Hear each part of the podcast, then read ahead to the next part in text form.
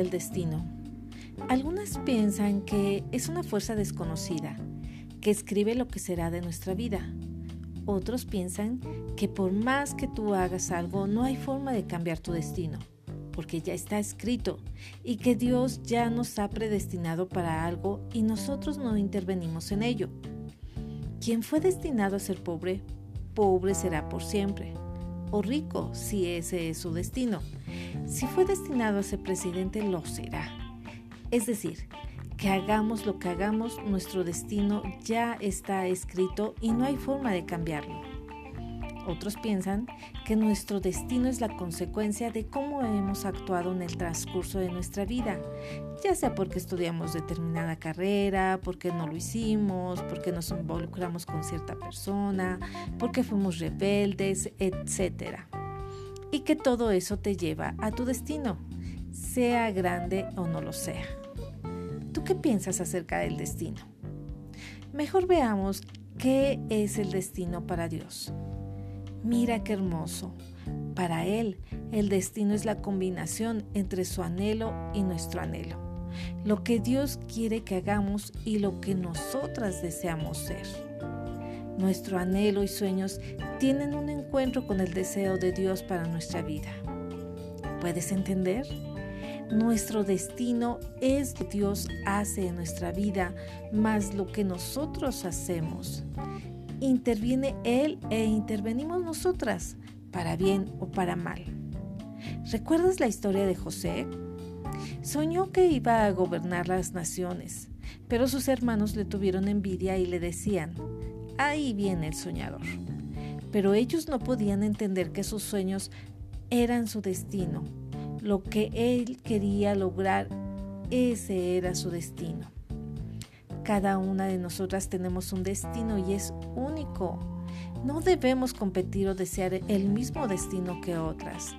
No sientas envidia de nadie porque eso puede entorpecer y dañar tu destino.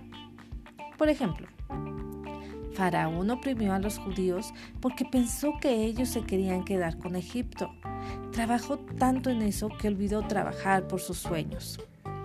Entonces, sueña en grande, no importa la realidad actual que estés viviendo, tu destino es tu ideal.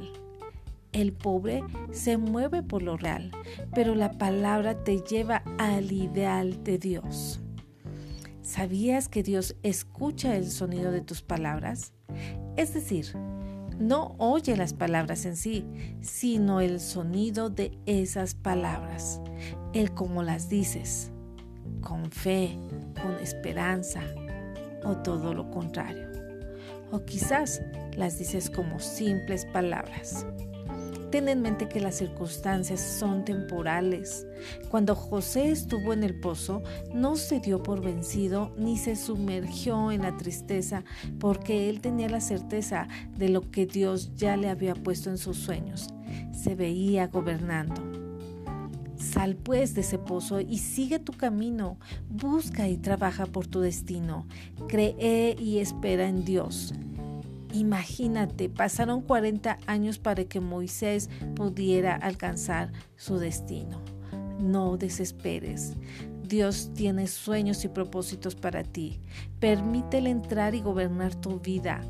De esta forma podrás alcanzar tu maravilloso destino. Espera, no busques atajos. ¿Te has preguntado qué hubiese pasado si el copero le hubiera hablado al faraón de José como él se lo pidió? Quizás solo hubiese sido un expresidiario. No habría alcanzado su destino porque no habría esperado el tiempo de Dios. Levántate cada mañana, esperando y confiando en Él, en que tu destino está cerca. Mira, cada mañana el enemigo te ve y piensa, no puede ser, se levantó otra vez. Pero Dios dice, mi hija, se levantó otra vez.